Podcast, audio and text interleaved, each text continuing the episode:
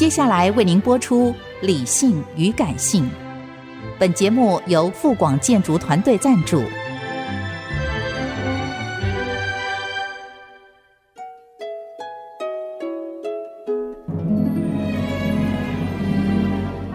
理性与感性不是天平的两端，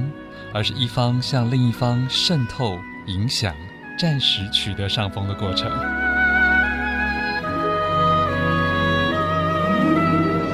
对这世界，时而冷静，时而温柔，时而好奇。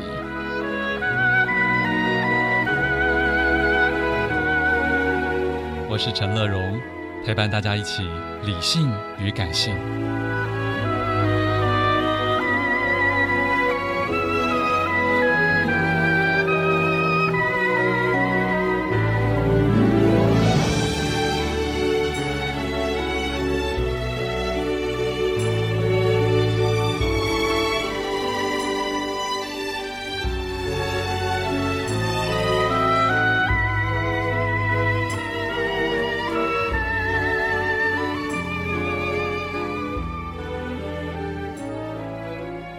Hello，Hello，Hello，亲爱的朋友，大家好，我是陈乐融，欢迎再次收听《理性与感性》的节目。上半段一本好书要介绍来自脸谱出版的《想象一座城市》，副标题很长，《诗、河流、梦与记忆中的城市》，诗人飞行员鸟瞰世界的抒情观察。现场的是这本书的责编郭纯宇，纯宇你好。主持人好，各位听众好。是，先跟大家介绍一下这位作者是谁。这个作者他叫马克·凡霍纳克，然后他是一个民航机师。嗯，他现在还是机师呢。对对对，他现在还是机师。他在前一本他的著作《飞行的奥义》的时候，他那时候主要驾驶的是波音七四七。然后到了这一本《想象一座城市》，他主要驾驶的就是波音七八七，然后就改变了航线，会到一些不同的城市。是。然后他就是很喜欢写作，他平常也是定期为。《纽约时报》《金融时报》等等报章杂志写文章，他形容他自己就是说，如果他没有在写作，那就是因为他在飞机上。嗯嗯，就跟以前人家说什么，不是在咖啡店，就是去咖啡店的路上 一样。对对对。可是其实他才做过管理顾问呢，哼，所以他并不是一开始就是决心当飞行员的人。对，他其实从小就对。飞行对天空对文学非常感兴趣，然后他中间也尝试过一些其他的工作，然后后来到英国工作的时候，他就在伦敦那边开始了他对飞行工作的准备，然后一些飞行训练，然后就成为了一个机师。嗯哼，为什么他会选择以城市来写这本书啊？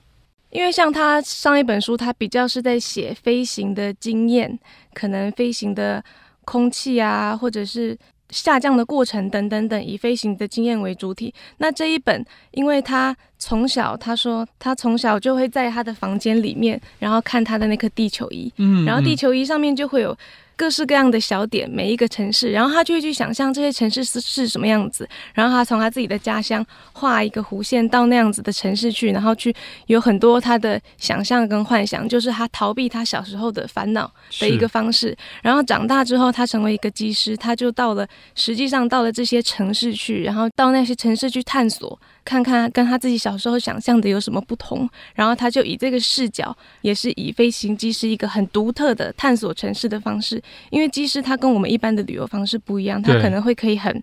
频繁的去到同一个城市往返，但他在每一个城市他其实就只能待大概一天左右的时间，嗯，然后都透过这样子累积起来的一天一天一天每一次的往返。他就有了一个很独特的体验城市的方式，然后他这本书就希望能够分享这样子独特的视角。哎，其实他书中有写到，他说他对有些城市他以为已经很熟了，但说起来他跟他们所有都是很萍水相逢的接触，但是他觉得他已经对那个城市有足够的一种生活化的体验。对，因为他说像，比方说像在洛杉矶，他甚至觉得他有时候在国外其他地方遇到。洛杉矶人的时候，他甚至会觉得好像我们是来自同一个地方的人，因为他对洛杉矶熟悉到一个那样子的程度，但他根本就不是洛杉矶人。然后，因为他经常到同一个地方停留，然后他就会很熟悉的在这个城市漫步，然后到这个地方，他就想说，那我又要去上次那间熟悉的咖啡馆，然后遇到熟悉的店员，导致他都会有一种错觉，好像他自己就是这个地方。住在这里，嗯、对。嗯、但当实际上跟别人聊起来，或者是别人问他说，哎，你是不是去过什么什么什么地方的时候，他就发现，哎，这些地方好像都不如我想象中的熟悉。嗯嗯。在书中，其实就像刚才淳于讲到的，他从小就幻想可以去到世界上别的地方。但是这一本《想象一座城市》里面，出现最多篇幅的是他自己的故乡。哎，对，皮兹飞是一个就是我想大多数人没有听过的地方，可是他刻意在每一章里面，他都不断的有去对照回他在家乡的一些事情。嗯，这本书它的个人色彩相对比较重，但我也是觉得这是它结构很特别的地方。嗯嗯。然后他在描述了每个不同的城市了之后，他就会回望他自己的家乡，然后用他的话来说，他觉得匹兹菲就像是他的镜头，然后又像是他的地图，然后甚至像是他的一个第一语言，就是当他到任何地方遇到。任何想要了解的部分，那他都会用他家乡的眼光来看待。比方说一段距离，他就会去想啊，这个距离跟我从皮兹杯的图书馆走到什么地方是相同的距离等等。每一个这个家乡的段落，其实你在看的时候，我自己脑中会浮现，好像那个电影里面去回顾过去的画面，是，是，然后那个镜头就会变得很安静、很缓慢，然后，然后有一个不同的色调。对对对，然后作者的生活经验，它里面主要谈到他的生命经验，像是他。是同性恋的身份，而且他是有结婚的嘛，对不对？对对对，对，他还一直叫他先生。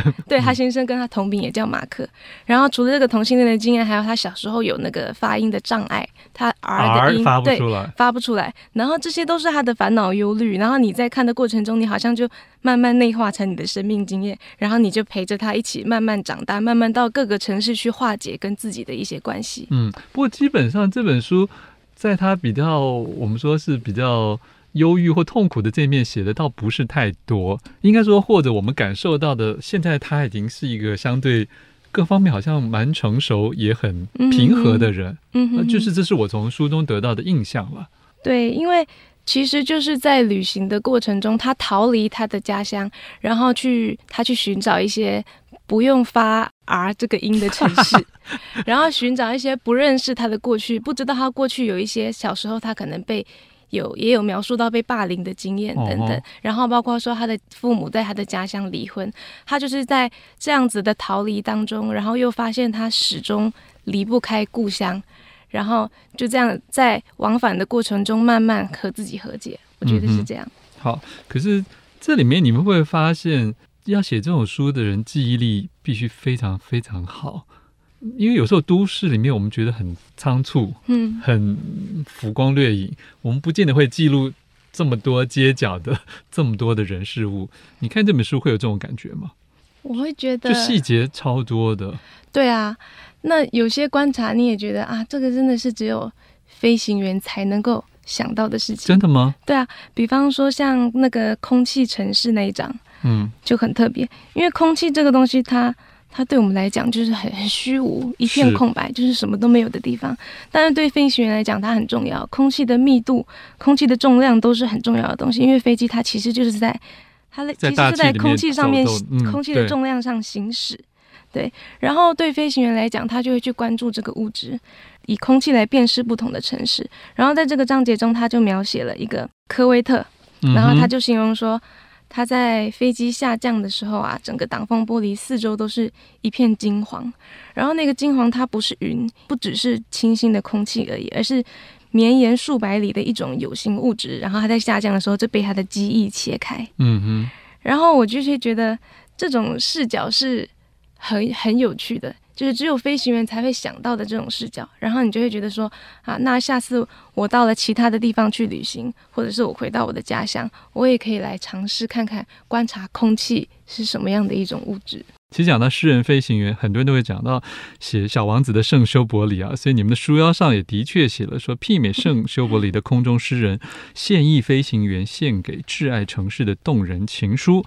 我们的责任编辑郭纯颖在我们的现场啊，继续请大家来谈下这一本书的结构，因为它很特别。它虽然是去了这么多的地方，可是它把书分成了十一个章节，每一个章节都用一个什么什么城市来做概括。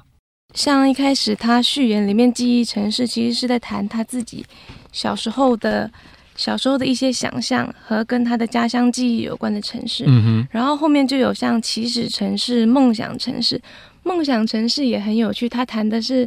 巴西利亚，是巴西的一个首都，嗯嗯，然后它是一个在大家的梦想的规划中建造的一个城市，然后也是他爸爸很喜欢的一个城市。然后到第三章路标城市，他讲讲了各个城市的。路标，嗯，然后这张它很有趣，因为它里面提到的一个概念叫控制城市。控制城市指的就是说，你开车开在路上，然后你可能就会看到一个，你可能人还在新竹，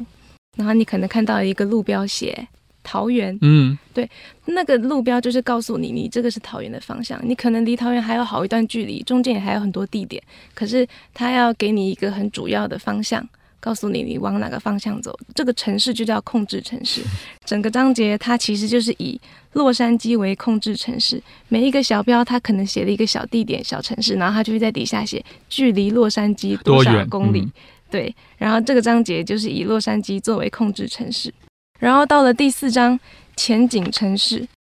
前景城市是一个很有趣的概念。前景乍听之下可能不晓得它形容什么，嗯，它形容的是一个很抽象的画面，一个你可能开车或是坐火车或是从飞机降落到了一个城市，那个城市第一眼向你敞开的样子，就是那个可能是你开车经过，然后那个树林，然后跟光线那样闪着闪着闪着，然后突然间城市就在你面前敞开。那样子的画面，然后他就描述了有一些城市的这个画面让他印象深刻。是第五章大门城市。对，大门城市，它就是描述了很多很著名的大门，比方说像伦敦有很多过去的城门，但这些城门它以前是有保护内部的作用，但后来因为你没有这个需求的大门，其实大部分会拆除。嗯，然后这些门的名字，它就留在了路名上。你就会在地图上看到这条路叫什么什么门，什么什么门这样。然后还有像吉达，吉达是在阿拉伯那边的一个城市。这个城市它本身它自己就是一个门，它是一个通往卖家之门。所有要从海洋着陆，然后再通往比较内部的卖家之前，你就要经过这样子的一个港口城市。然后第六章诗之城市，诗之城市它主要描述的就是德里。然后还有其他一些以诗著名的城市，然后这些城市有很悠远的历史，很丰富的诗歌。他蛮喜欢印度的德里的，对，嗯嗯，他很推崇他的历史上的位置，嗯，对，他说这个大概是全世界历史最悠久的城市，人群也很多元、很丰富。然后他在后来的访谈中也提到，德里是他觉得一个永远也探索不完的地方。啊，第七章河流城市。河流城市，它主要就提到马六甲那边的河流，还有首尔的河流。然后很特别的是说，他在首尔，他反而不是去找天然的河流，他找了一条江，它是后来复原的嘛？对，它是一个这个人造的江。然后他就在那个人造的江周边就会有一些标语，然后他就从这些标语中窥见说。这个城市的人对城市有什么样的想象跟期待？然后最后走完之后，他就没有时间去真正天然的江了。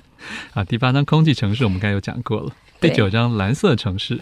蓝色城市它基本上整章都是在讲开普敦。开普敦它就是一个很蓝很蓝的城市，它也是我读了这整本书之后觉得最向往、想要去的地方。嗯哼，它那边海的蓝，然后天空的蓝，阵雨之间的蓝，还有高山上的那种。云雾缭绕的蓝，嗯哼，然后这种蓝标志在每一个旅客跟当地人的心中。所有人提到开普敦的色彩，绝对都是那样子亮丽、难以形容的各种的蓝色。嗯，而且他这里面说，我没有遇过哪个飞行员最喜欢的颜色不是蓝色的。对，他说他自己成为飞行员，他也是要追求这种蓝色。他说他从小最喜欢的颜色就是蓝色。蓝，嗯，他甚至有一个蓝色资料夹，里面放了他。最喜欢的东西。然后他做这份工作，就是为了他想要他的生命被蓝色填满。哇哦，好美哦！其实这两本书都是非常抒情的了。对，嗯，好，下面是《雪之城市》。《雪之城市》的话，比较大篇幅在描述的是札幌。然后他到札幌那边去滑雪，然后他因为札幌的纬度跟他的家乡匹兹菲差不多，OK，他以前在匹兹菲也会跟他的哥哥或是朋友们出去滑雪，然后他就在札幌那边去观察了那里的雪，也介绍了一个日本非常知名的研究雪的结晶的一个学者，嗯哼，然后探索了雪的雪之美，这样。他这里面有提到了一个心理学，我不太知道到底是不是真的。嗯，他说内向的人比外向的人更喜欢雪，或许是因为雪能为世界带来静默，或许只是能有真正的理由宅在家。他里面有很多类似这样的描述，因为他自己是一个相当内向的人。嗯嗯，可是他说他妈妈是外向的人，呃，而且他也因为这样，他慢慢。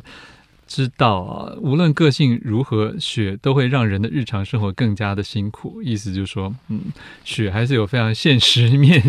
呃，要考验人类的事情。对，他觉得他小时候都看到雪浪漫的、有趣的一面，嗯，然后长大之后他才发现说啊，每次下雪下，他妈妈有多少的工作要做。嗯哼。不过说真的，就跟他以前想要幻想外面的世界，可是当他成为一个真的飞行员，尤其要负担这么庞大的民航的任务的时候，他必须要有相当的理性跟技术来掌控这一切，嗯、他才能够扮演好一个机师的责任。对，那我觉得可能是到城市里面，他就能够回到他比较柔软的这一面。嗯啊啊啊说得好，嗯，最后一章是讲环状城市。对，环状城市其实它很直观，就是环状的道路，它也是从它比较熟悉的伦敦环状道路出发，嗯，然后后来比较大篇幅就是在描述那个山手线，日本的山手线，嗯。嗯嗯，然后日本东京它是全世界运输量最大的一个城市，然后它那个山手线好像有是三十一个站，没记错的话，然后那个环状线它就把各条地铁连在一起嘛，你可能要跨越不同的路线的时候，你就需要做一个环状线去连接。嗯，然后但是他就从环状线的第一站，这样他逆时针走绕了一整圈，就是在看这里来来往往的人，然后去听每一站不同的发车的音乐。嗯嗯。然后也和日本当地的朋友聊了关于对这条线的记忆，有的朋友对这条线保持比较正面的印象，因为他可能跟来来往往，对，来来往往都依靠这条线去了很多有趣的地方。然后也有的朋友他不喜欢这条线，因为他觉得每当大家到这条线，就代表说大家聚会结束了，要各自散会了，才会从这个环状线去到大家各自的线路，很像一种下课铃声的感觉。对，好，非常谢谢我们脸谱出版的责编郭纯为大家介绍这本好书《想象一座城市》，谢谢你，谢谢。